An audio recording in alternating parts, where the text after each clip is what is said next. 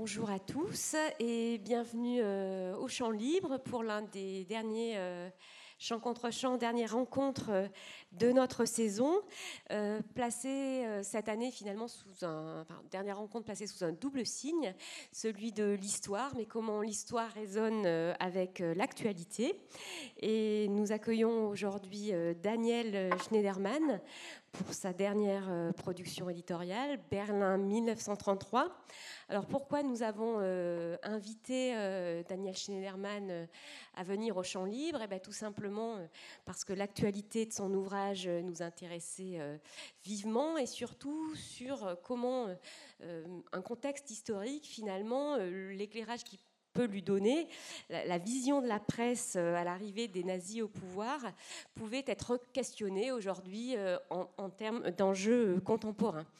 Alors cette, euh, cette rencontre s'inscrit dans le cadre d'un partenariat, un partenariat euh, annuel et bien installé, euh, que nous avons dans le cadre de la journée du souvenir des victimes de la déportation, en partenariat avec l'ANACRE et la FNDIRP. Alors pour ceux qui ne connaissent pas les, les sigles, je salue les représentants de ces deux associations et leurs représentants, Maurice Lelièvre, président de l'Association nationale des anciens combattants pour la partie euh, Ille-et-Vilaine, et René euh, Touanel euh, pour la Fédération nationale des déportés et internés résistants et patriotes, également pour l'Ille-et-Vilaine.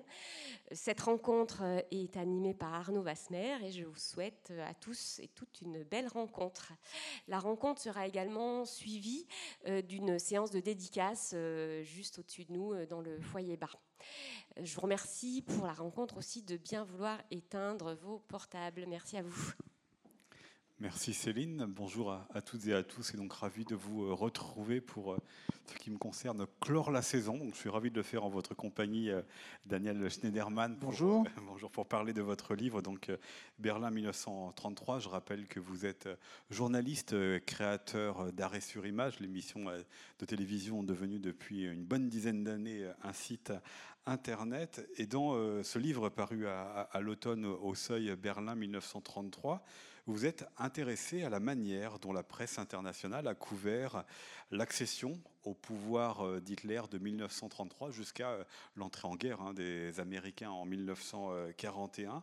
C'est une expédition, pour reprendre votre mot, une expédition euh, dans la presse de cette époque pour raconter des Américains des Britanniques, des Français euh, essentiellement, dans leurs relations avec euh, les autorités euh, allemandes, dans aussi leurs relations personnelles avec l'Allemagne, puisqu'il y a quelques germanophiles très convaincus dans l'histoire que vous nous racontez. Et vous êtes évidemment aussi intéressé à leur production, aux articles qu'ils ont écrits, à ce qu'ils ont ou non révélé, à ce qui a été ou non euh, publié, notamment euh, à propos euh, du sort des Juifs, hein, des, les camps, les persécutions, les boycotts, et évidemment le moment de la solution finale, en passant aussi par l'aventure d'un paquebot qui s'appelle le Saint-Louis, qui en 1939 est pourtant venu voir les Américains presque chez eux, puisqu'il, avec un millier de réfugiés juifs allemands et autrichiens, il a été au large de Cuba et des États-Unis,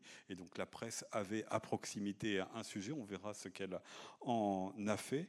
Et c'est la question de l'alerte qui vous a interrogé par euh, ce livre. Pourquoi n'ont-ils pas alerté euh, le monde et qu'ont-ils raconté de ce qui euh, se passait en Allemagne et à Berlin? Vous le faites à partir de leurs écrits de l'époque, à partir de leurs écrits un peu plus tardifs, puisque certains d'entre eux ont publié des livres dans lesquels ils sont revenus sur cette euh, période.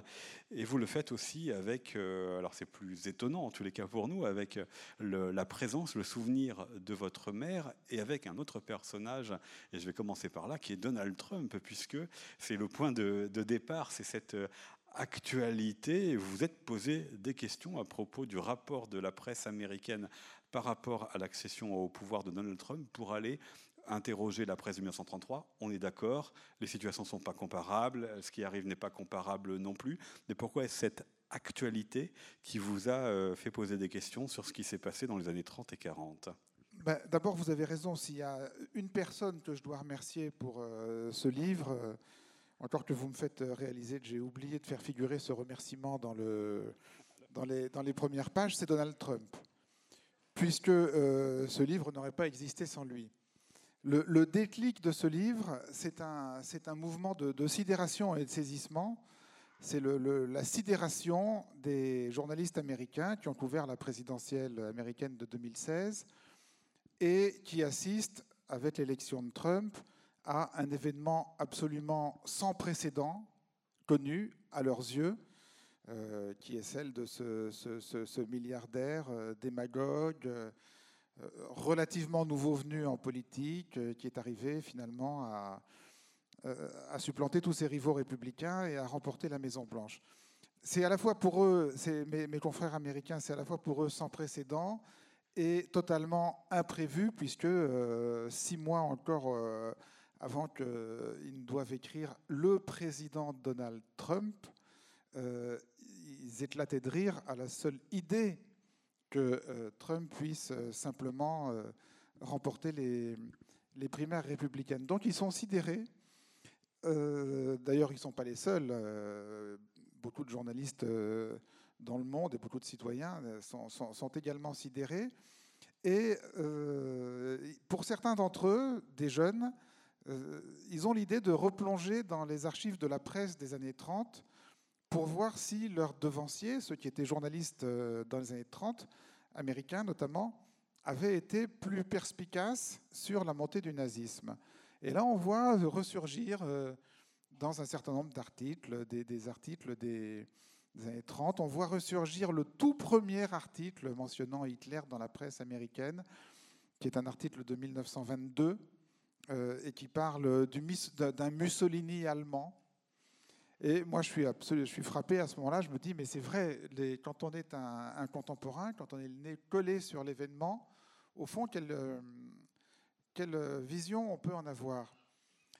Et quelques semaines, alors là, voilà, c'est la, première manière dont j'accroche au, sujet. Et quelques semaines plus tard, Trump investit à la Maison Blanche, entrée à la Maison Blanche.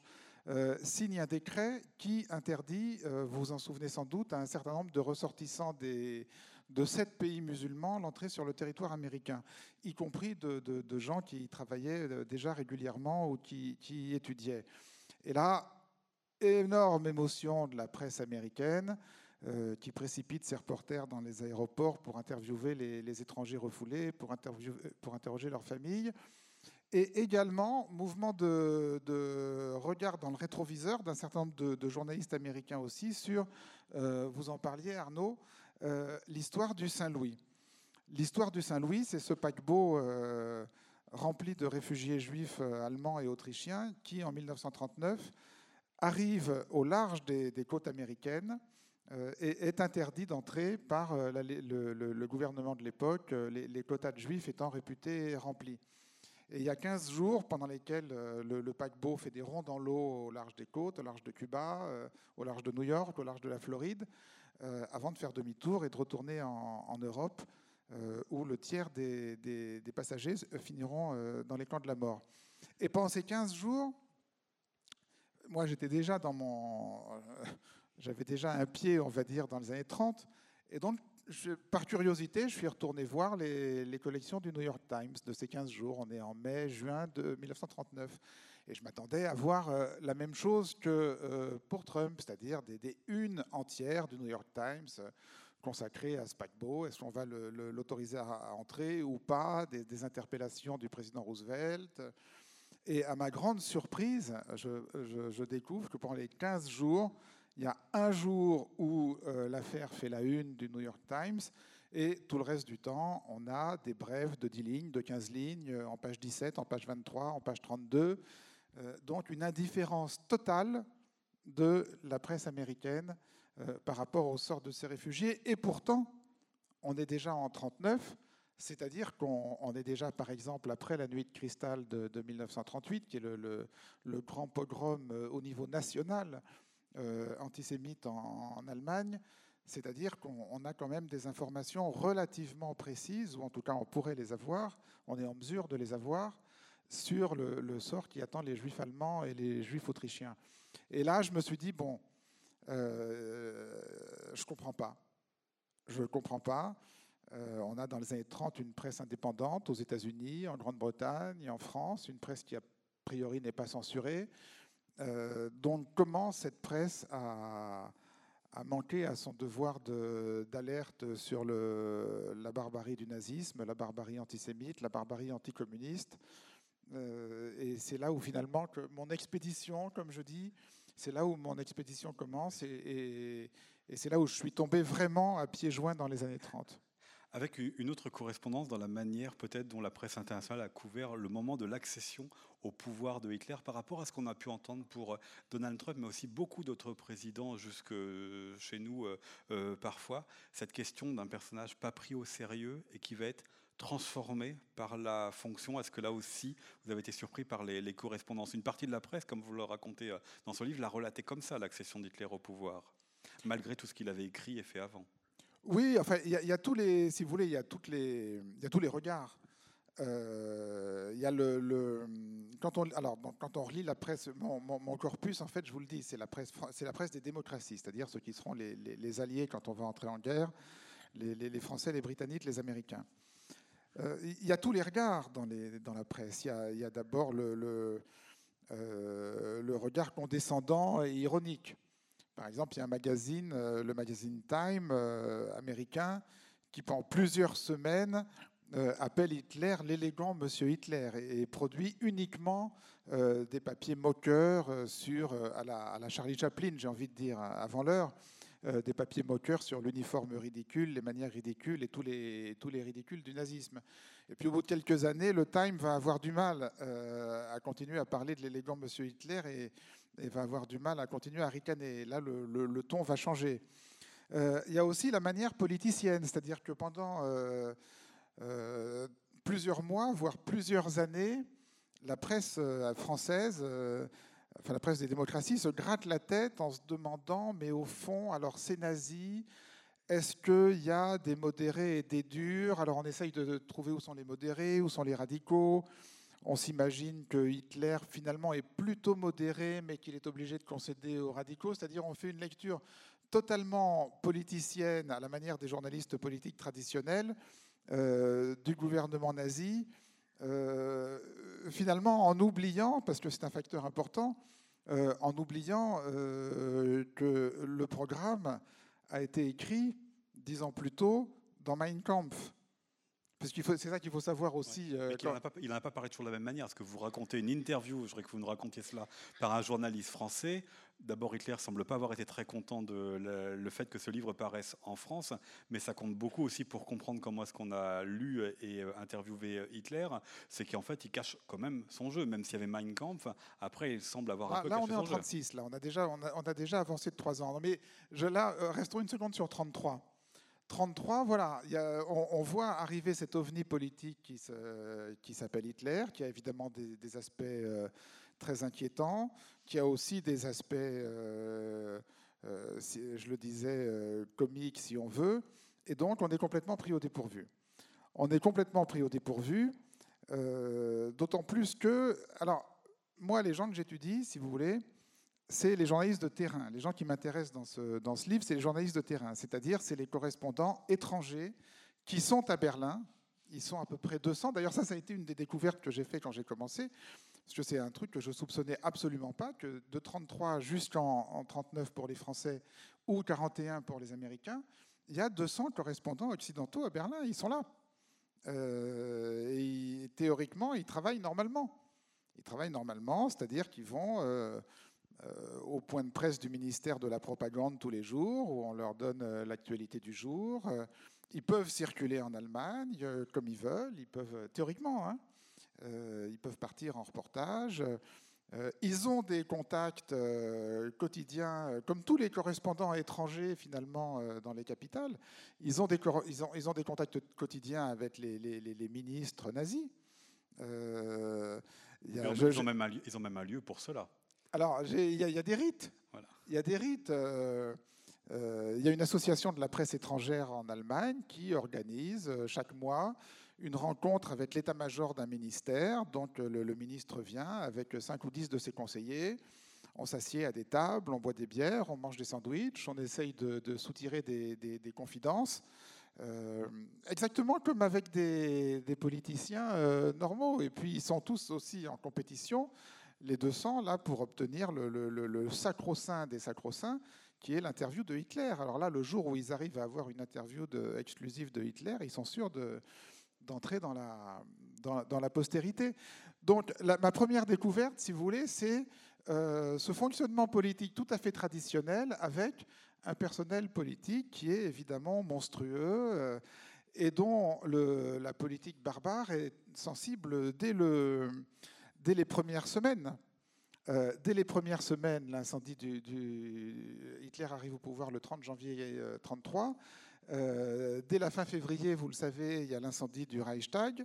Et à la suite de l'incendie du Reichstag, 5000 communistes allemands, euh, en quelques jours, sont placés en camp d'internement et dans les premiers camps de concentration. 5000 d'un coup. Et, on se dit, bon ben voilà, ils vont en parler et on feuillette la presse française, la presse américaine. Là, par exemple, une, une de, l'humanité euh, au lendemain de cet incendie. Voilà. Alors, le, une de mes surprises, ça a été de voir que, par exemple, cette, cette mise en camp de concentration de, de, 5000 communistes ne fait quasiment pas une ligne dans la presse française autre que l'humanité. L'humanité qui, bien sûr, euh, en fait sa une plusieurs jours de suite en se demandant si, euh, c'est la une qu'on voit là derrière moi, derrière nous, si Hitler a fait assassiner Tellman, Tellman qui est le, leader communiste allemand de, l'époque. Euh, donc voilà, je, découvre, je découvre euh, comment on peut assister à un événement et ne pas en parler. Alors ça c'est pour les communistes et quelques semaines plus tard, le, 1er avril 1933, il va y avoir la fameuse journée du, boycott des commerces juifs je pense que là, pour le coup, vous avez tous vu la photo dans, vos livres d'histoire de ce SA en chemise brune qui monte la garde devant un, magasin juif sur, la, vitrine duquel on a tagué euh, l'allemand n'achète pas chez le juif, euh, Deutsche kauft nicht äh, beim Juden. Et là, pareil, je, regarde comment la presse de l'époque a traité le boycott, et c'est tout à fait étonnant. Il est traité finalement euh, comme euh, une péripétie politique, alors qu'il s'agit d'analyser savamment en se demandant si justement, en organisant ce boycott, euh, Hitler n'a pas par hasard essayé de couper l'herbe sous le pied des antisémites radicaux parce que finalement, organiser l'antisémitisme officiel est une manière, se demande beaucoup de, de graves éditorialistes dans les, dans les journaux de l'époque. Est-ce que ce ne serait pas une manière euh, de couper l'herbe sous le pied de l'antisémitisme de rue, de l'antisémitisme sauvage, des lynchages dans la rue Voilà, le, contraste est tout à fait frappant, si vous voulez, entre le, regard qu'on porte aujourd'hui, par exemple, sur cet événement précis. Euh, euh, qu'on voit comme la première manifestation tangible et incontestable de, l'antisémitisme nazi, et le regard qui est porté à l'époque, un regard tout à fait tout à fait banalisant. Mais justement, est-ce que, alors dans les, dans les premières années, hein, je ne parle pas encore du moment euh, de la solution finale et, des camps, mais est-ce que dans les premières années, le sort des Juifs est un sujet pour la presse internationale? Il faut se rappeler hein, qu'on est dans une époque où l'antisémitisme, de manière générale, est assez puissant. Euh, poser la question, c'est y répondre. Non, le sort des Juifs n'est pas un sujet. Le sort des Juifs n'est pas un sujet. Euh, alors il y, a plusieurs, euh, il y a plusieurs raisons à ça, et vous avez raison de, vous avez raison de, mentionner le fait que j'ai redécouvert, moi, à la, faveur de cette expédition, évidemment je le savais déjà, mais comme toujours, quand on se confronte aux journaux de l'époque, les choses vous, sautent à la figure de manière beaucoup plus, beaucoup plus nette je veux dire, Hitler n'a pas inventé l'antisémitisme en Europe. Euh, Hitler n'a pas inventé l'antisémitisme en Allemagne et il n'a pas inventé l'antisémitisme en Europe.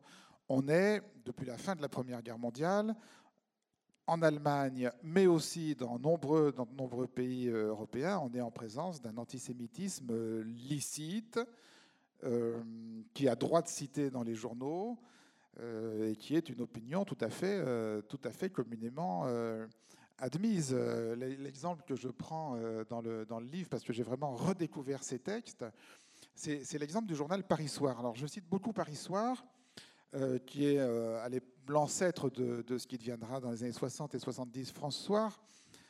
et qui est d'ailleurs dirigé par le même journaliste, c'est le jeune Pierre Lazareff, qui ensuite sera le, grand patron de François dans les années 60, qui fait ses débuts, il est tout jeune, dans le Paris Soir des années 30, qui, Lazareff, qui par ailleurs est juif, et Paris Soir, qui publie donc des reportages tout à fait hallucinants sur, par exemple, les communautés juives d'Europe de l'Est, notamment en Pologne, en euh, décrivant euh, avec des adjectifs tout à fait euh, répulsifs le côté crasseux, puant des, ghettos juifs de l'époque, où les, juifs sont présentés dans les colonnes de François, les juifs polonais, quasiment comme des, comme des animaux dans un zoo.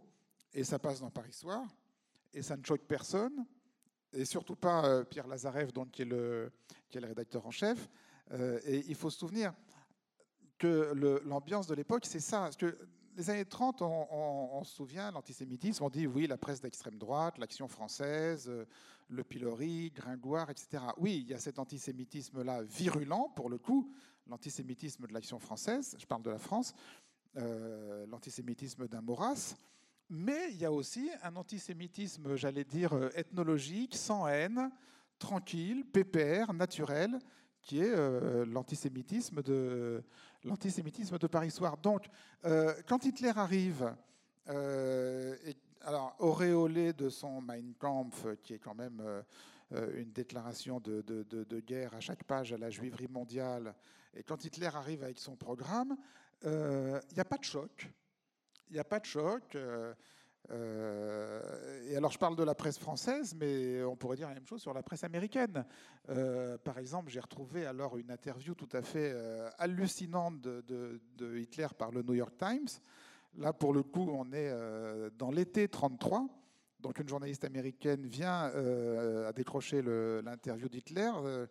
alors, elle a vendu son, son, truc en disant ça sera une interview économique. Euh, donc Hitler a accordé une interview économique et là il, déroule euh, la remise euh, au travail de l'Allemagne, les autoroutes, la fin du chômage, etc. Et à la fin, la journaliste pose une question respectueusement, Monsieur le chancelier, est-ce que vous pourriez m'indiquer quels sont à vos yeux les aspects négatifs et positifs de votre politique antisémite? La question le New York Times les aspects négatifs et positifs. Et Hitler répond très tranquillement que euh, on n'a pas encore touché à un cheveu d'un seul juif euh, dans, le, dans le Reich depuis six mois qu'il est au pouvoir, ce qui est partiellement vrai d'ailleurs. Euh, les, dérapages ont été à cette époque-là encore ponctuels, mis à part cette affaire, de, cette affaire du boycott. et son argumentaire est reproduit sans l'ombre d'un d'un commentaire dans le New York Times. Les années avancent, on sait que le sort des Juifs va être de plus en plus euh, difficile pour eux en Allemagne. Est-ce que les journalistes internationaux qui étaient en poste en Berlin savaient ce qui se passait? Parce que ça aussi, ça peut jouer sur la manière dont ils en ont parlé ou non dans leurs euh, journaux, la question des sources et la question de où ils se trouvaient en Allemagne. Est-ce qu'ils étaient tous dans cette taverne à Berlin ou est-ce qu'ils ont circulé aussi dans le pays pour aller voir ce qui se passait? Alors, c'est vrai que plus les années avancent, plus quand même le, sort des Juifs se, corse, on va dire, pour user d'un euphémisme, et se, complique. Par exemple, ce qui m'a aussi euh, beaucoup frappé, c'est 35. 35, vous le savez, c'est les lois de Nuremberg. Euh, c'est des lois qui, pour le coup, de manière euh, donc très claire et légale, font des Juifs allemands une communauté à part, c'est-à-dire une communauté qui civilement ne bénéficie plus de la nationalité allemande, euh, est, frappé par un certain nombre de mesures vexatoires, accessoires, comme par exemple l'interdiction d'employer du personnel de maison féminin de moins de 45 ans, euh, les juifs étant, euh, comme chacun sait, des, satyres dont la principale préoccupation consiste à sauter sur les, jeunes femmes allemandes. L'adoption des lois de Nuremberg en 1935 ne fait pas une ligne sur le moment dans la presse française ça j'ai dû relire plusieurs fois pour arriver à comprendre, il n'y a pas une ligne. C'est perçu comme euh, un événement tout à, fait, euh, tout à fait secondaire. Alors comment c'est possible? Euh, il, y a plusieurs, y a plusieurs explications. il y a une explication qui consiste à dire que pour beaucoup, les, les, les 200 restent à Berlin. C'est des correspondants politiques, leurs sources politiques sont à Berlin, et finalement très peu d'entre eux se rendent sur le terrain, dans l'Allemagne profonde, dans les bourgs, dans les quartiers, dans les usines, où se développe l'antisémitisme nazi au quotidien. Parce que l'antisémitisme nazi, si vous voulez, c'est l'antisémitisme des cours de récréation, c'est l'antisémitisme des les premières années. Hein. C'est l'antisémitisme des, des, gamins juifs euh, battus dans les cours de récré. C'est l'antisémitisme des, étudiants exclus des facs, des, profs de fac exclus des facs. Euh, c'est l'antisémitisme des, des, magasins juifs euh, qui doivent fermer parce que ils ont été, ils ont reçu des, visites musclées des, SA. Et cet antisémitisme-là de terrain, que quelques journalistes euh, étrangers vont, explorer. Il y a par exemple une, enquête tout à fait, euh, tout à fait pénétrante du Guardian britannique en 33, dès 33, qui montre bien que c'était possible de le faire si on, décidait de, bouger de Berlin. Il est quand même difficilement perceptible de Berlin. après, une autre explication à la décharge des journalistes, c'est que les, victimes du nazisme, alors que ce soit des opposants politiques, des communistes ou des juifs euh, qui ont passé quelques semaines euh, dans, les, camps de concentration comme, euh, comme Dachau, qui se, créent à l'époque, et qui en sont sortis, puisqu'il y a quand même... il y a quand même beaucoup de gens qui, qui ont été jetés à Dachau dans les premières semaines ou dans les premiers mois et qui ensuite en sortent. ils en sortent brisés. Ils en sortent brisés, ils en sortent terrorisés euh, par le, les, tabassages qu'ils y ont euh, rituellement suivi, euh, subi à leur arrivée, et qu'ils savent bien que s'adresser à la presse étrangère, pour eux, ça leur vaudra immédiatement un retour à Dachau avec un aller simple et, sans procès et sans discussion. Donc, une des sources possibles pour un journaliste euh, qui veut essayer de traiter des persécutions, qui est les témoignages des, persécutés, cette source est inaccessible. Et, les rares euh, correspondants étrangers qui veulent vraiment solliciter des témoignages sont obligés de le faire dans des conditions de sécurité euh, draconiennes, c'est-à-dire en se donnant rendez-vous. en se donnant des rendez-vous au soir tombant dans les, parcs publics de Berlin, en, s'étant assuré dix fois qu'ils n'étaient pas suivis par par la Gestapo. Euh, et c'est dans ces, dans ces conditions-là que ça se passe. Euh, et, Arthur Hayes euh, Sousberger, qui est le directeur du New York Times à, l'époque, lui qui a des informations de comment ça se passe pour les Juifs, pourquoi il décide de ne pas mettre ça à la une? Pourquoi est-ce qu'il décide aussi bah, de mettre, de, voire de ne pas du tout en parler Alors ça, c'est un cas particulier. Là vous, là, vous parlez du patron du New York Times, donc de, qui son, est juif aussi. de son propriétaire, qui est, qui est juif. Euh, et qui est peut-être le cas, euh, le, cas le, plus, le plus paroxystique dans la, dans la presse américaine, euh, parce que tout au long de la guerre, le New York Times, d'une manière tout à fait stupéfiante, va minimiser d'abord les persécutions, ensuite l'extermination ensuite des, des, Juifs. Et là, il y a un facteur, je dois dire, personnel, qui est que le, le, New York Times, et donc son, son propriétaire, est obsédé par l'idée de rester crédible. Euh, et obsédé par l'idée euh, de ne pas apparaître comme euh, un journal boutant, un journal va en guerre, poussant les, Américains à, l'entrée en guerre contre les nazis et contre le, journal des Juifs. Alors, il en est obsédé parce que, sans doute, pour, une part par réflexe journalistique, parce que tout journaliste souhaite rester crédible, et tout, directeur de journal, tout patron de journal souhaite euh, rester crédible et souhaite ne pas apparaître euh, comme, étant de mauvaise foi ou subjectif ou partie prenante. D'autant plus dans le cas particulier du New York Times, et ça c'est aussi quelque chose que j'ai découvert que je ne soupçonnais pas, qu'il y a aux États-Unis, dans les années 30 et 40, un lobby antisémite puissant, un lobby pro-allemand puissant. Euh, il y a y compris euh, euh, à New York une réunion pro-nazi au Madison Square Garden qui rassemble 20 000 personnes. on entend sur les radios des, éditoriaux pro-nazis et antisémites, bénéficiant évidemment de la liberté d'expression garantis par la Constitution américaine, qui savent se faire entendre. Donc les États-Unis sont le lieu, et ça on le sait peu, parce qu'évidemment il y a aussi une communauté juive influente aux États-Unis et qui, elle aussi, euh, tente de se faire entendre et y arrive, ça on le sait. Et d'ailleurs, les nazis ne se privent pas de, tartiner sur le sujet euh, chaque jour dans leurs journaux à eux. Mais il y a aussi euh, une, un, lobby pro-allemand et antisémite. Donc le, patron du New York Times navigue entre les deux.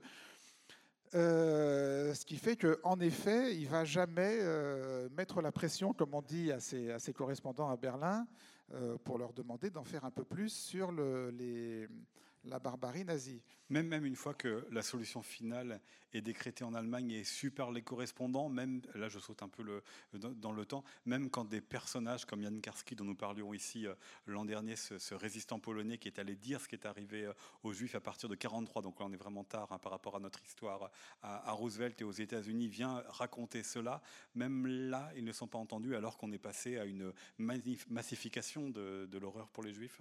Voilà, alors là, il faut bien voir qu'on a, on a changé de période. Il hein. ne faut, pas prêter le flanc au risque d'anachronisme. Hein. Là, on a changé de période et on, parle des années 42, 43, 44, c'est-à-dire à partir du moment où la Shoah euh, est mise en œuvre.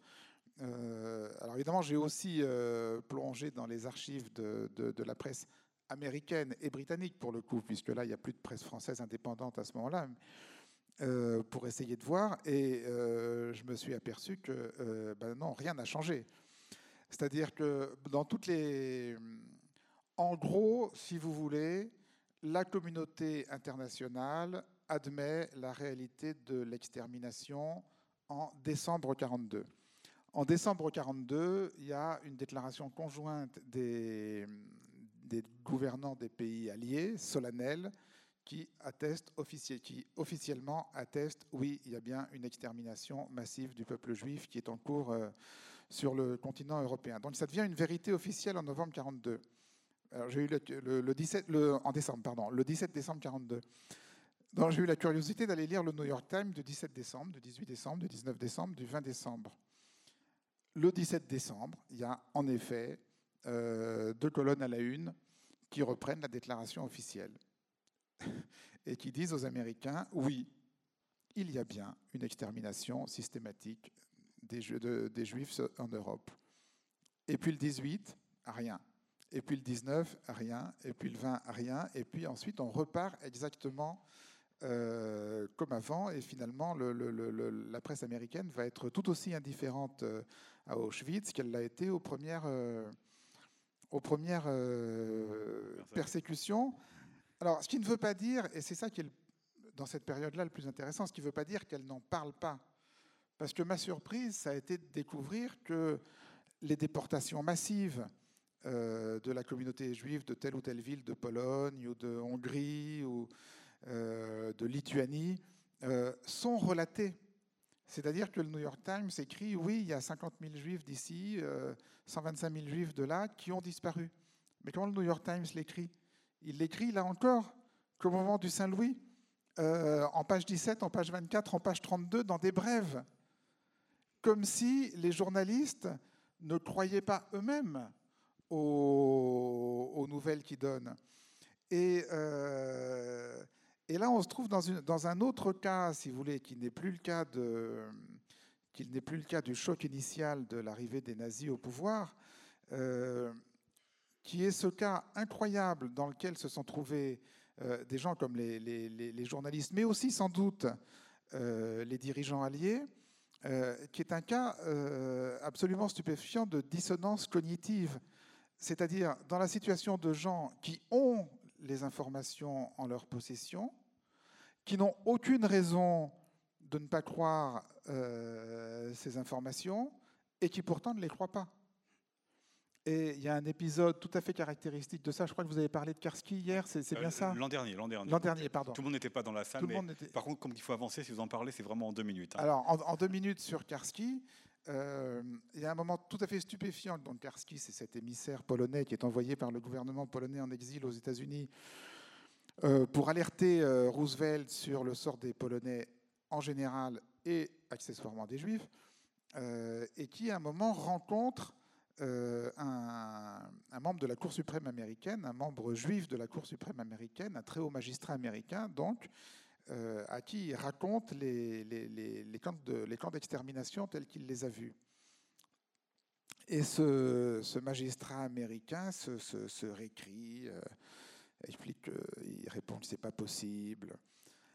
Alors l'ambassadeur polonais qui assiste à la scène, euh, qui a introduit Pekarski auprès du, magistrat, euh, lui dit, mais enfin, euh, je, garantis la fiabilité des informations que nous donne ce monsieur, mais tu, ne le crois pas Tu penses qu'il ment?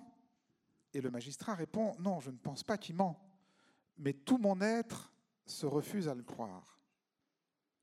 Et il me semble que là, on est vraiment euh, dans la situation psychologique dans laquelle se sont trouvés de nombreux journalistes américains qui, étaient en et qui, sont en possession d'informations indiscutables sur les chambres à gaz et dont ils les écrivent, puisqu'ils les ont, euh, et qui pourtant ne croient pas eux-mêmes complètement euh, aux informations qu'ils donnent, et donc vont transmettre à leur lecteur cette incrédulité, puisque quand un lecteur lit euh, en page 24 que 50 000 personnes ont été déportées, le lecteur se dit inconsciemment bon, bah, si le journal me le dit en page 24, c'est que c'est pas vrai.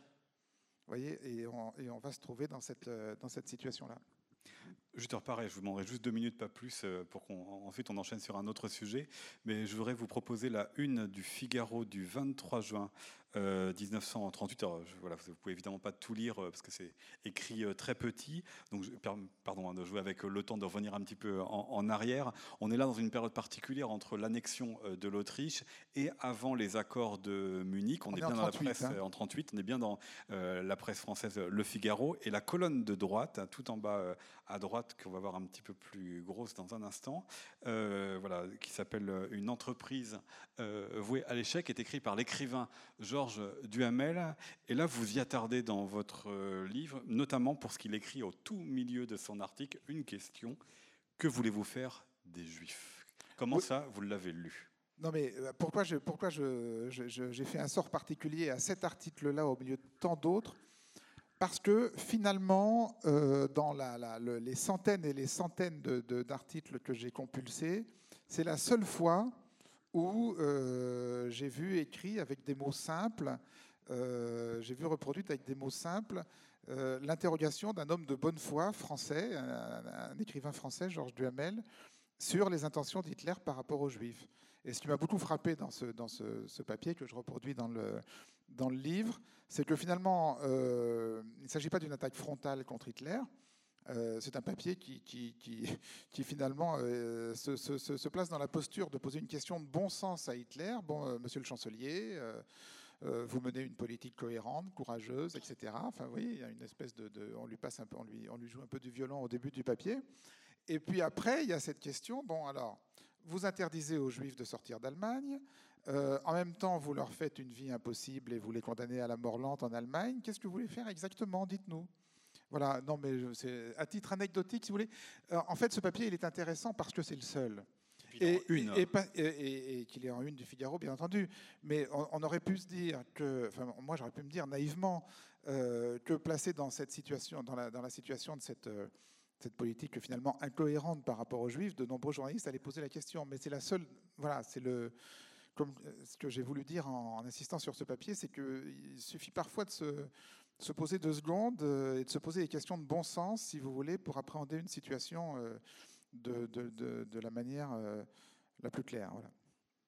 Je voudrais qu'on revienne à, Berlin, à la manière dont, dans la dizaine de minutes qui nous reste, les journalistes ont, travaillé. On, parle de presse internationale. Quelle presse véritablement internationale est là à Berlin? Et est-ce que les Allemands les traitent tous de la même manière, au moins dans la période qui va euh, de 33 jusqu'à 39, avant la déclaration de guerre? Bah, euh, Il y, a, je sais pas, 20, 25 nationalités. Toutes les nationalités sont là. Hein. Il y a des... Elles ne sont pas toutes importantes aux yeux des Allemands? Bah, bien, entendu. Le... Alors, les, les, les, les, Allemands choisissent la presse américaine, c'est-à-dire, le, le, Enfin, on va dire qu'ils la ménagent, puisqu'évidemment, les États-Unis, c'est important. Euh. Et d'ailleurs, une, de mes, découvertes, euh, c'est que Hitler, dans toutes les premières années jusqu'en 1936, a un attaché de presse euh, spécialement chargé de la presse anglo-saxonne, c'est-à-dire qui est spécialement chargé de donner une bonne image, comme on dirait aujourd'hui, d'Hitler au lecteur américain. Alors, je, Donc, qui exactement. Je voulais alors, voilà, proposer, c'est lui. voilà, c'est lui. euh, Là, on est en 1930 dans un café euh, allemand. Il s'appelle Putzi euh, Hofstangl, je crois, Voilà. et qui a eu la, la drôle d'idée d'imaginer qu'un jour Hitler pouvait épouser Martha Dodd, Ah la fille alors, de l'ambassadeur américain. Oui, enfin bon.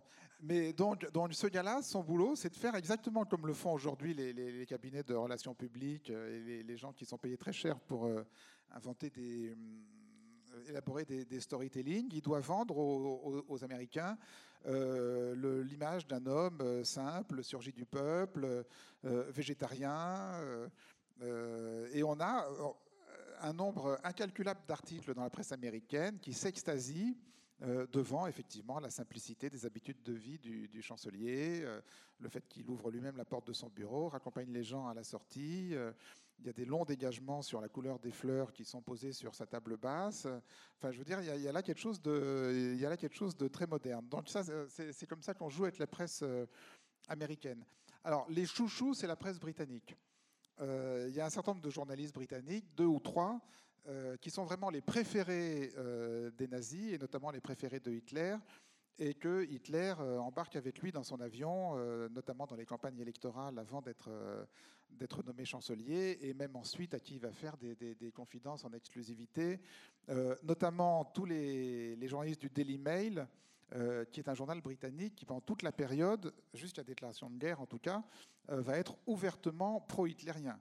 Euh, sachant que le, propriétaire euh, du Daily Mail est un ami personnel de Hitler, un ami personnel de Goebbels. Donc là, on va voir clairement un journal pro-hitlérien euh, qui ensuite va, euh, va faire à partir de 37-38 tout son possible euh, pour essayer de, de convaincre les gouvernements britanniques successifs de faire toutes les concessions possibles à, à Hitler, notamment au moment de la, la Tchécoslovaquie. C'est ça d'ailleurs qui est étonnant dans votre livre, c'est que là, une partie des correspondants internationaux qui sont là en 1933 sont là jusqu'au bout, n'ont pas varié non plus, ont toujours employé le même ton par rapport à ce qu'ils pouvaient voir euh, de la violence montée, des chemises brunes défilées, des juifs persécutés. Et alors les Français, euh, là les Français quand même, euh, les, Français donc euh, là il y, a- un problème. La France c'est quand même l'ennemi héréditaire. Ça a été le ça a été l'ennemi principal, on va dire, de, de 14-18. Euh, il faut se souvenir que Hitler a été combattant en 14-18. hein, il était caporal. C'est les Français qui ont influé pour que le traité de Versailles soit excessivement sévère à l'égard de l'Allemagne. Donc la France est clairement, euh, et la presse française est clairement une presse euh, dont les Allemands, se- les nazis se méfient, et euh, qu'on va simplement essayer d'endormir à quelques occasions précises, dont notamment vous en parliez. L'interview. voilà, en 1936, quand Hitler réoccupe la, la- la Rhénanie, que le traité de Versailles lui interdisait de, de réoccuper, là, il faut neutraliser la France, il faut l'endormir.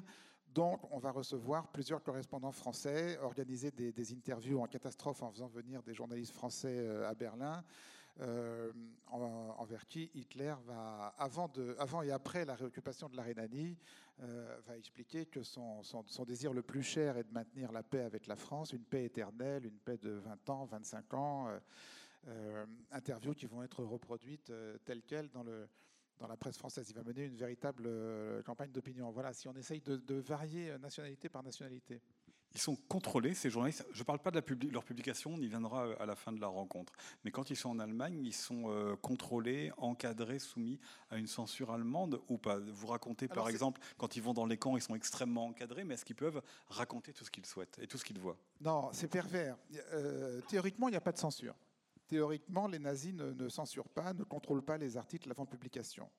Euh, cela dit, euh, quand, certains correspondants euh, dépassent les, limites autorisées, il y a des moyens de rétorsion possibles. Le, moyen de rétorsion le plus utilisé, c'est que quand le correspondant va prendre ses vacances dans son pays, on lui interdit de revenir.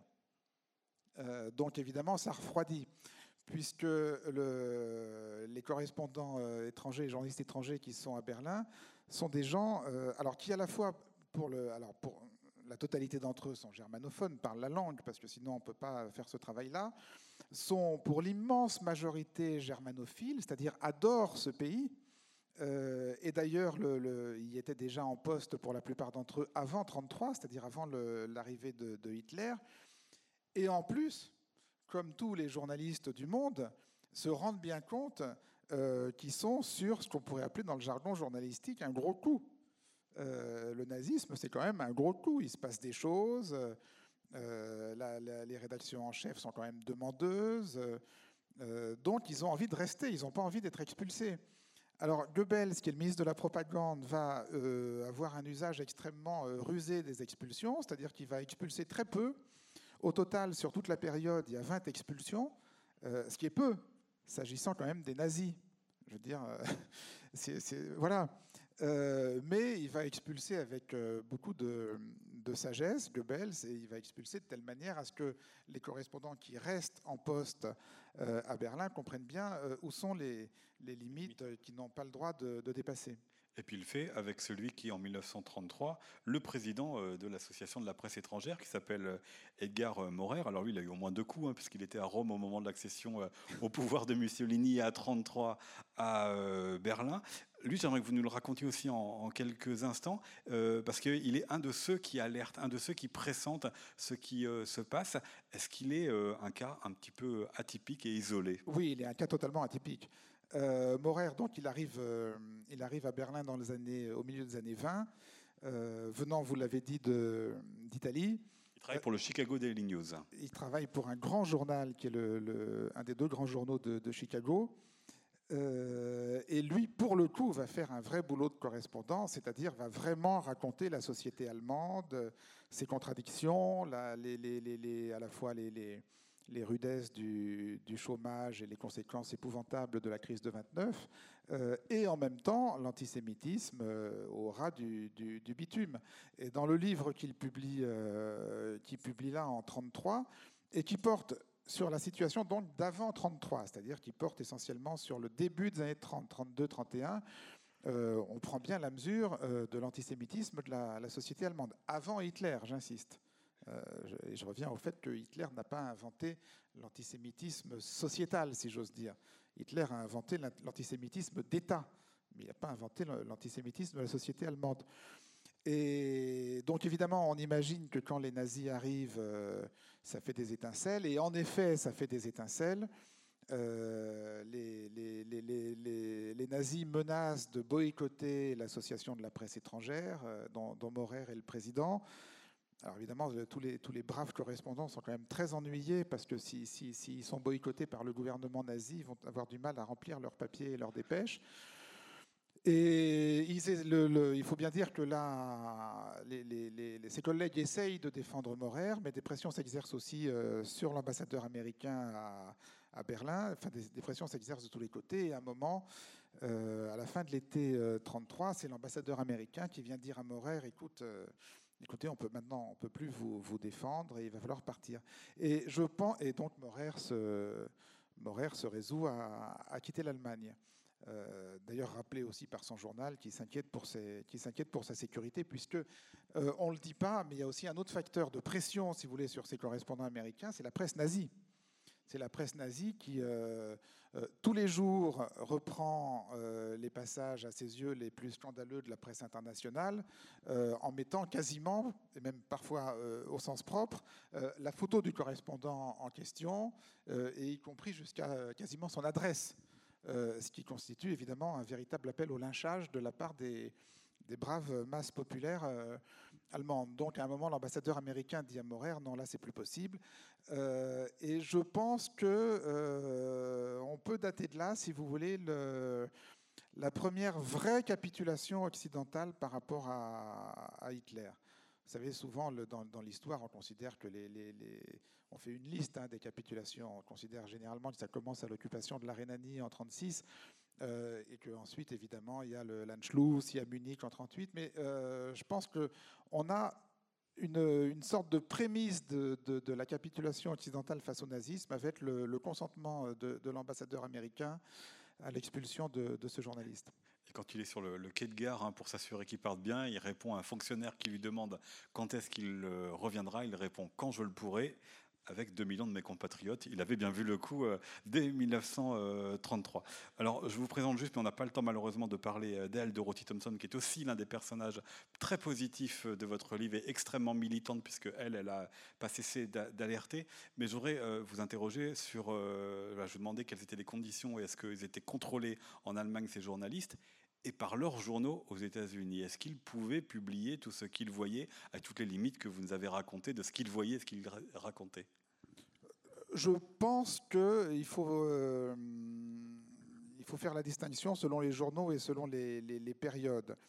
Euh, vous savez, on se fait souvent une image fausse de la censure. On s'imagine souvent la censure comme un rédacteur en chef avec des grands ciseaux, euh, répondant aux consignes du propriétaire qui lui a passé un coup de fil. Euh, et là je parle de la censure de la presse à toutes les époques, y compris aujourd'hui, euh, souvent ça se passe de manière beaucoup plus soft. C'est-à-dire qu'un euh, journaliste du New York Times qui est en poste à Berlin et qui est en contact téléphonique quotidien avec sa rédaction en chef à New York sent bien si la rédaction en chef a envie d'avoir des papiers sur les persécutions anticommunistes et, anti et antisémites. Euh, et ça se passe souvent euh, de manière beaucoup plus, euh, comment dire, beaucoup plus impalpable. Et là, je parle de quelque chose qu'on peut encore sentir aujourd'hui dans les, dans les rédactions. Je veux dire, la, réponse, la, réponse qui est faite par la hiérarchie, c'est pas non, non, ton papier nous dérange. La réponse qui est faite, ah ben non, il n'y a pas la place aujourd'hui parce qu'il y a tel autre événement, écoute, on verra, tu nous proposes ça demain ou la semaine prochaine ou le mois prochain. Et puis finalement, l'article ne passe jamais. Donc, pour la plupart des rédactions, si vous voulez, ça se passe comme ça. C'est-à-dire que les journalistes de Berlin sentent bien qu'il n'y a pas une gourmandise euh, de leur hiérarchie pour euh, euh, des papiers d'enquête sur le, nazisme. D'autant plus que, et c'est quelque chose de très important, il faut le dire, on aurait peut-être dû le dire avant d'ailleurs, d'autant plus que pour la plupart des, propriétaires de journaux et des actionnaires de journaux, qu'ils soient américains, britanniques ou français, l'épouvantail de l'époque, c'est pas du tout Hitler, c'est Staline. L'épouvantail de l'époque pour ces milliardaires capitalistes, euh, c'est le communisme qui vient de s'installer en Union soviétique, c'est tout neuf. Euh, et, la terreur de ces gens-là, c'est que le communisme se, propage en Europe. et donc, si après tout, cette espèce de type bizarre à moustache et avec ses casquettes de facteur euh, peut empêcher la propagation du communisme en Europe, euh, même s'il a quelques, quelques, quelques lubies et quelques exubérances euh, et qu'il lui arrive de, de, taguer les, les, magasins juifs, on ne va pas non plus en faire une montagne. La, la mentalité, c'est ça. Donc ils ne se sentent pas incités. Et alors parfois, vous avez raison, euh, plus, la, censure est plus nette, elle est plus brutale. Euh, par exemple, dans le cas de cette presse britannique dont je vous parlais, le Daily Mail, mais aussi le Times de Londres, qui est un cas alors euh, tout à fait documenté par son, correspondant à Berlin, qui est très malheureux parce qu'il explique que à chaque fois qu'il il insiste sur, par exemple, le, bellicisme et l'agressivité des nazis. Ces papiers sont censurés et, les, et caviardés euh, à Londres et, passent, euh, et passe caviardés. donc, il s'en plaint aux confrères et souvent, il va passer des, des, infos à ses confrères de, choses qu'il n'a pas pu dire dans son, dans son journal lui-même. Il y a aussi des cas. Euh, il y a aussi un cas, par exemple, très, très, très net, pour le coup, d'un journal, journal français euh, et d'une journaliste française, d'ailleurs, je pense qu'il faut saluer, qui s'appelle André Violis, que j'ai moi totalement découverte euh, à cette occasion et qui est, une, euh, qui est vraiment une très grande journaliste, une femme, qui écrit notamment pour, pour Paris Soir, elle aussi, et qui va couvrir, elle, en 1934, le référendum sur la SAR. Puisqu'en 1934, il y a un référendum par, lequel les, les, Sarrois doivent décider si ils gardent le statut spécial qu'ils ont depuis le traité de Versailles ou s'ils retournent en Allemagne. Donc il y a une campagne très violente, les nazis font une campagne de pression extrêmement, euh, extrêmement euh, violente, euh, dont André Violis rend compte de façon très, très, très courageuse et très précise. Et il y a des correspondances dans lesquelles elle se plaint aussi, elle, que ses papiers soient caviardés à Paris. sur pression du, ministère des Affaires étrangères français, qui, à cette époque, ne tient pas à, ne tient pas à énerver Hitler. Et d'ailleurs, ça ça permet de toucher du doigt aussi, s'agissant de la presse française, la manière dont elle est sous influence du, du, Quai d'Orsay, qui est un, qui est un facteur qui compte aussi pour, pour comprendre sa, sa tonalité. Voilà, c'est tout cela que vous racontez dans votre, par votre expédition aussi, euh, la manière, euh, enfin les livres qu'ils ont écrits après-guerre. Mais je reviens sur le point de départ pour terminer, euh, Daniel Schneiderman, parce que vous avez raconté que le point de départ, c'était le contemporain, c'était l'élection de Trump et les interrogations des journalistes. Après cette expédition dans cette presse de 33 à 41, est-ce que vous avez tiré des enseignements pour aujourd'hui ou est-ce que les situations sont tellement différentes qu'il est difficile d'en tirer? Euh, vous savez, je suis sorti du livre tellement éberlué par ce que j'avais découvert moi-même, puisque finalement j'ai vécu moi-même aussi tout, au long de l'écriture de ce livre, j'ai vécu moi-même dans quasiment deux années de, sidération totale. Et je suis sorti du livre euh, euh, sans vraiment d'enseignement précis de ce que j'avais observé et, et, découvert. Et, j'ai envie de dire que ça commence à se décanter bizarrement seulement depuis que le livre a été publié et que euh, ce livre euh, continue son travail en moi, y compris après que je l'ai terminé. J'ai envie de dire que, pour, en tant que journaliste, euh, l'enseignement de Jean Tire est la, certitude très forte qu'un système médiatique entier, un système démocratique, un système sans censure, un système dans lequel des journalistes de qualité sont persuadés d'avoir la liberté d'écrire tout ce qu'ils veulent, euh, peut-être collectivement myope ou aveugle. Un système médiatique, démocratique, peut être collectivement myope ou aveugle, euh, du fait de toutes sortes de, barrières mentales que peuvent se, fixer ces, journalistes à eux-mêmes.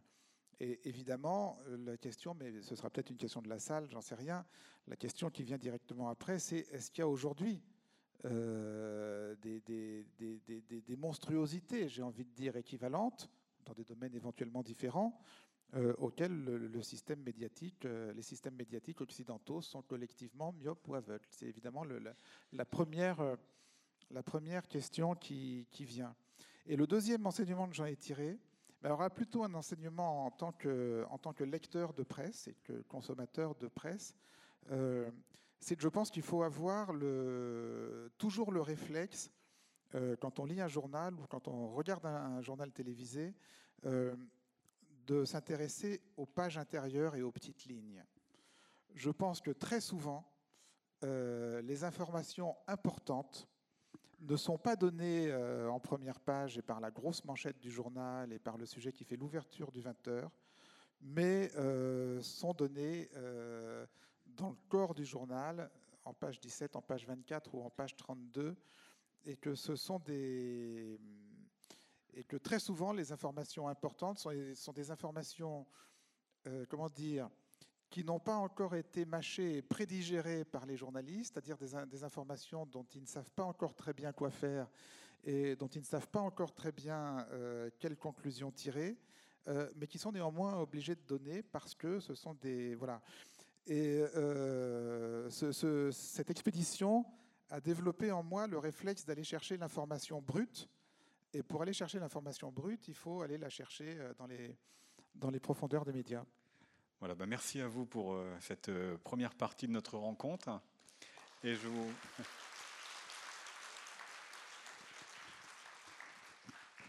Et je vous propose pendant une, petite vingtaine de minutes avant la séance de dédicace de poser vos questions à Daniel Schneiderman qui souhaiterait commencer. Madame, tout en haut. Absolument. Je vous demanderai à chaque fois des, des, questions euh, pas trop longues ainsi que pour, pour les réponses, s'il vous plaît. Oui, à votre question sur est-ce que ça pourrait se renouveler, je pourrais vous parler du Rwanda avec le massacre des Tutsis où on était très long à réagir et à faire quelque chose. Concernant, Trump, moi j'ai lu une interview d'une journaliste française ayant été aux États-Unis, dans les, à l'intérieur, vraiment dans les régions pauvres. Je pense que l'erreur des journalistes américains, c'est qu'ils vivaient dans des grandes villes, donc déconnectés de la réalité des classes pauvres et euh, moyennement modestes. qui se trouvaient, enfin, qui se sentaient complètement abandonnés, donc qui ont voté, je pense, pour Trump en grande majorité. Ça doit être une des explications. Une des explications. Oui, vous avez tout à fait raison. C'est une des explications. C'est qu'ils n'ont pas senti, les, les, journalistes américains n'ont pas senti monter le, Trumpisme. Euh, et d'ailleurs, ça a été une des raisons de leur, leur trauma euh, quand Trump a été élu et de l'espèce de, remise en question, euh, enfin momentanée. Hein, je ne suis pas persuadé qu'elle demeure. Et ce qui est intéressant, c'est qu'on retrouve un peu le même facteur chez les journalistes euh, occidentaux en Allemagne. C'est-à-dire que pour la plupart d'entre eux, si vous voulez, je le disais, ils vivent à Berlin. Euh, ils vivent dans des conditions extrêmement luxueuses par rapport au niveau de vie de, l'allemand moyen à l'époque. Je veux dire, c'est des, des, duplex, c'est des triplex.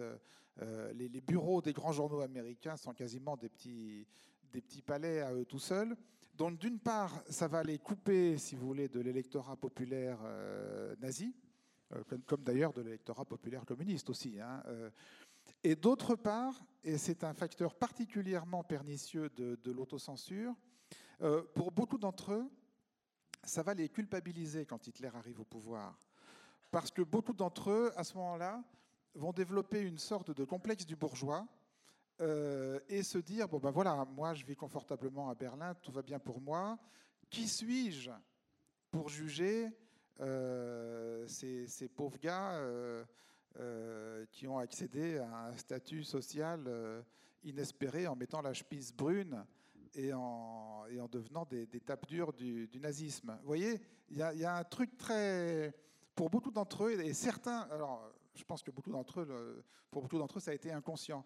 Mais par exemple, j'ai lu les, mémoires d'une journaliste euh, française à l'époque qui, très honnêtement et très lucidement, euh, explique ça. Et explique cette culpabilité de, la journaliste bourgeoise devant euh, finalement ce, peuple allemand, ces prolétaires allemands. Et puis, il faut bien le dire, la ferveur populaire en faveur d'Hitler les premières années donc euh, ce, peuple allemand humilié par la défaite de 18 euh, et qui relevait la tête, euh, qui se relevait les manches. et le spectacle, et voilà. Puis pour, beaucoup d'entre eux, ont aussi tout simplement été sensibles au spectacle de propagande de l'hitlérisme. Je veux dire, l'hitlérisme, c'est les persécutions, mais c'est aussi les, camps de jeunesse, les feux de camp, la mobilisation. Euh, l'unité nationale, la fierté retrouvée. Et je pense que voilà, tout, tout ça s'est aussi mélangé euh, pour inhiber un peu leurs réflexes professionnels. Et euh, je voulais dire aussi encore très, très rapide. sur Mein Kampf que j'ai lu depuis longtemps puisque j'avais ma grand-mère l'avait acheté. Il était, il y avait une sur la première page de garde, il y avait marqué une, un mot de Foch, Foch, disant tout Français devrait lire ce livre. Et quand on le lit, c'est à peine voilé le massacre des Juifs qui va avoir lieu, enfin, ou la persécution des Juifs. Et je pense qu'il est le reflet de la lâcheté des hommes politiques à l'époque ou de leur aveuglement.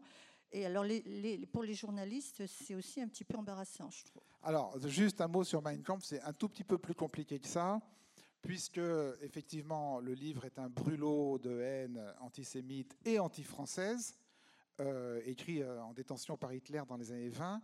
Mais quand Hitler arrive au pouvoir, euh, ce qui est tout à fait frappant, c'est qu'il va tout faire pour empêcher la circulation du livre en France et faire circuler des versions tronquées et expurger des principaux passages anti-français, puisque évidemment, c'est les, passages anti-français de Mein Kampf, quand il arrive et qu'il essaye d'endormir la France, sont quand même très gênants. Et donc, il va y avoir des. C'est une, voilà, c'est une histoire très intéressante. Il va y avoir des, éditions pirates en France euh, de Mein Kampf, des éditions intégrales pirates, que Hitler va s'efforcer de faire interdire, y compris euh, en attaquant en tant qu'auteur euh, les éditions pirates devant le tribunal de commerce français en expliquant qu'il s'agit de, en expliquant qu'il s'agit de, piraterie. Voilà. Donc ça, ça montre bien que la, c'est facile aujourd'hui de dire tout était dans Mein Kampf et il suffisait de lire, mais c'est plus compliqué. Une autre question, monsieur en bas à droite.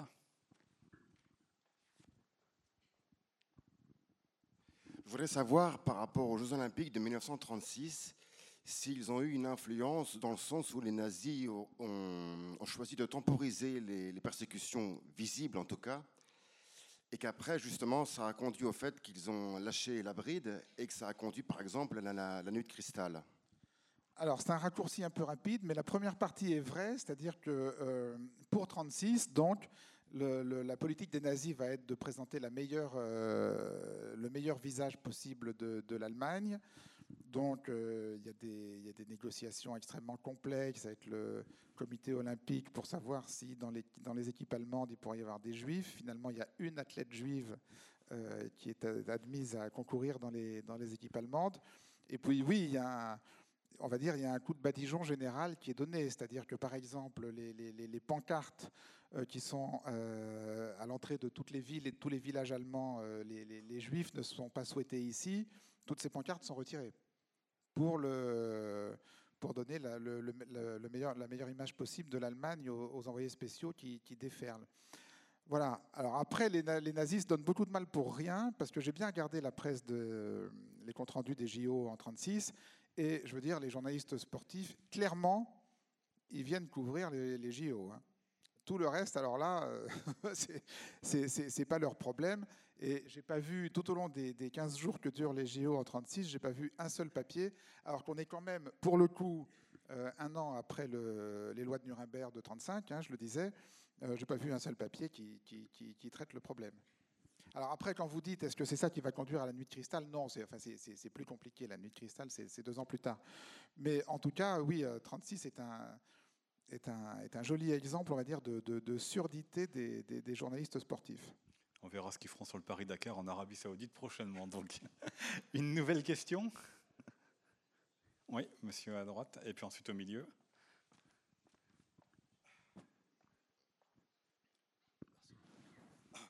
Oui, vous avez parlé du traité de Versailles tout à l'heure, qui aurait été rendu euh, excessivement euh, euh, sévère par les, Français. Or, de nombreux historiens français et allemands euh, qui euh, réétudient le, traité de Versailles affirment qu'il n'était pas aussi sévère que ça. Et euh, donc, alors, par exemple, il y a plusieurs clauses, hein, donc interdiction de fabriquer des armes, ça c'est normal. Et par, par, rapport à la somme qui a été demandée, donc il a été euh, découvert que la somme demandée était de, représentait l'équivalent de 40 milliards d'euros. Donc, ce qui était normal parce que euh, la plupart des combats s'étaient déroulés sur le sol français ou belge. Donc, euh, par contre, en 1940, Hitler demandait la somme de 2000 milliards d'euros, l'équivalent de 2000 milliards d'euros. Donc, chez Hitler, il y avait la volonté euh, de rendre la France exsangue. Donc, alors l'idée, je crois qu'il faut tordre le cou, selon euh, beaucoup d'historiens euh, français et même allemands, je pense euh, au professeur Fritz Fischer de, de, Hambourg, il faut tordre l'idée selon laquelle la France serait à l'origine de l'effondrement de l'économie allemande dans les années 20 qui aurait amené Hitler au pouvoir. Ce n'est pas vrai comme disait mais, une mais historienne. Je, je, je, je dois vous couper, s'il vous plaît. Non, non, non, non. Alors, rapidement, s'il vous plaît. Une historienne allemande, euh, à la fin d'une conférence à la Sorbonne il y a 20 ans, hein, donc, euh, elle me disait mais il faut euh, euh rechercher les, des raisons internes à l'Allemagne au, à l'effondrement de l'économie allemande et ne pas Merci. accuser les Français. Merci. Alors, je ne sais pas si dans la presse vous avez non, lu ça. Non, là, on n'est pas au cœur de mon sujet, là, si vous voulez. Euh, moi, je suis tout à fait d'accord pour qu'on étudie euh, de la manière la plus approfondie possible l'histoire du traité de Versailles. D'ailleurs, je trouve que c'est très, très intéressant. Euh, cela dit, je pense qu'il est difficilement contestable euh, que le traité de Versailles est notamment marqué par un affrontement entre Clémenceau et Wilson. Euh, Clémenceau étant celui qui veut saigner l'Allemagne et Wilson étant celui qui veut essayer de construire une société des nations viable. Voilà. Mais après, euh, je veux dire, dans, dans, dans, dans, le détail, on pourra en reparler si vous voulez. Merci. On avait une question au milieu de la salle, monsieur. Bonsoir. Oui, je suis allé à Auschwitz. Là. Euh, si mes souvenirs sont exacts, c'est un camp qui se trouve à 60 ou 70 km de Cracovie. Donc, euh, les, comment, il y avait beaucoup de religieux à Cracovie en particulier. Il y avait un évêque ou un archevêque, je me demande si c'était pas Jean-Paul II d'ailleurs. Ils étaient euh, parfaitement au courant il était, de ce il était bien jeune à Il était bien jeune à l'époque, Jean-Paul II. Euh, ben, je sais Bah, pas, bref. Un évêque il a un été- bien, était bien après-guerre, il très archevêque de. Bon, Cracovie. hein. bon. Et, et on m'a dit que les, les- les- comment, les Américains et les Anglais étaient parfaitement au courant, mais ils ne voulaient pas intervenir parce qu'il aurait fallu déplacer des troupes. Et dernière question, quelle a été la position du pape quand Pie XII Merci. Bon, on sort de mon domaine de compétence. hein. Alors, sauf, domaine- sauf sur un élément, euh, Oui. si je veux puis me, me permettre, qui effectivement, à partir de ce que vous racontez à partir de Karski et d'autres des années 40, c'est que le sort des Juifs n'intéresse plus forcément parce qu'il y a un but militaire qui est autre. Alors, dans la presse, pour vous répondre pour la presse, si vous voulez, à partir du moment où on est en guerre, euh, à partir du moment où les, Britanniques et les, Américains sont en guerre, le sujet unique de préoccupation de la presse comme des dirigeants alliés, c'est de gagner la guerre. Et quand on lit la presse américaine, par exemple, à partir de 1941, euh, il y a les pages qui sont réservées au front du Pacifique, il y a les pages qui sont réservées au front du Moyen-Orient, euh, il y a les pages à partir de 1944 qui sont réservées au, front euh, de Normandie et au front européen, et il y a de la place pour rien d'autre. Et je pense que dans l'état. Alors, si vous voulez, le- la, question de savoir pourquoi les, Alliés n'ont pas bombardé les voies ferrées d'Auschwitz est une question qui a été euh, déjà amplement documentée euh, et sur laquelle je ne reviens pas. Euh, je pense que tout ce qui a été dit, euh, tout ce qui devait être dit a été dit. Mais je pense que vous avez raison. Je veux dire, quand on lit par exemple ou bien les mémoires de Churchill ou bien les mémoires de De Gaulle, on se rend compte que la question ne s'est jamais même posée de savoir s'il fallait bombarder les, voies ferrées. La priorité unique et obsessionnelle était de gagner la guerre. Une question en bas à droite. Oui, euh, par rapport à la période des années 30, euh, il y a quand même des témoignages qui sont arrivés euh, par d'autres biais que les journalistes. Je pense notamment à une BD qui est parue, ça fait peut-être six mois ou un an, racontant euh, l'histoire d'un- parent du futur général Leclerc euh, qui avait des amis en Allemagne et qui voyait euh, des internements, enfin des discriminations, des, des gens qui étaient envoyés en camp et qui, bon, ils avaient compris, ils, se, ils se la bouclaient après. donc, euh, lui, il a fait, euh, à son retour en France, il a fait état de, de ce qu'il voyait, de ce qu'il entendait, de ses, pa- de ses relations euh, en Allemagne.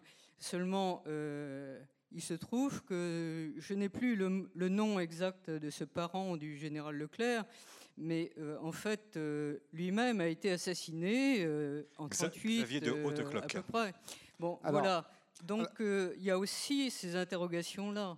Alors, euh, la personne dont vous parlez est bien un journaliste, en fait. hein. Euh, il s'appelle Haute Cloque, comme d'ailleurs le- son, lointain cousin, le, futur maréchal Leclerc. Euh, c'est un reporter de Gringoire. Gringoire, qui est un hebdomadaire, pas forcément classable, mais plutôt à droite, voire à l'extrême droite. Et effectivement, lui produit des excellents reportages, d'ailleurs, qui, euh, qui ne sont pas foncièrement anti-nazis d'ailleurs, puisqu'il pénètre les sphères nazies, euh, il essaye à toute force de se faire des, sources euh, chez les nazis, et en même temps, lui relate bien des, scènes d'antisémitisme euh, dans les cafés, dans la rue. ces, reportages sont tout à fait saisissants, mais, c'est une exception. C'est une exception. Je dois dire qu'on le redécouvre aujourd'hui. D'ailleurs, il y a- la BD dont vous parlez. Et ces, reportages viennent de sortir en, recueil, là, ces toutes dernières semaines. Euh, mais, c'est- et pour tout vous dire, si vous voulez, euh, c'est tellement une exception que moi, quand j'ai fait mon expédition, j'étais pas au courant de son. Je l'avais pas, je l'avais pas déniché. Et je l'ai, déniché euh, après, là, récemment, notamment à la sortie de la BD. Évidemment, j'ai- creusé creusé le cas. Et s'il y a une réédition du livre ou s'il y a une édition de poche, lui, évidemment, j'en parlerai, mais c'est une exception. Une exception frappante, mais une exception.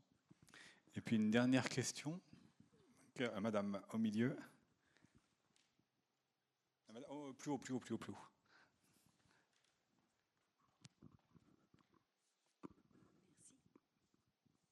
Oui, j'ai lu euh, il y a assez longtemps les livres de William Scherer qui était bien, me semble-t-il, si ma mémoire est bonne, un journaliste américain euh, qui est resté à Berlin jusqu'à ce que les États-Unis rentrent en guerre et qui a rendu compte à la radio, je crois bien, mais dans des articles de journaux aussi, euh, de manière très euh, souvent critique et très bien informée.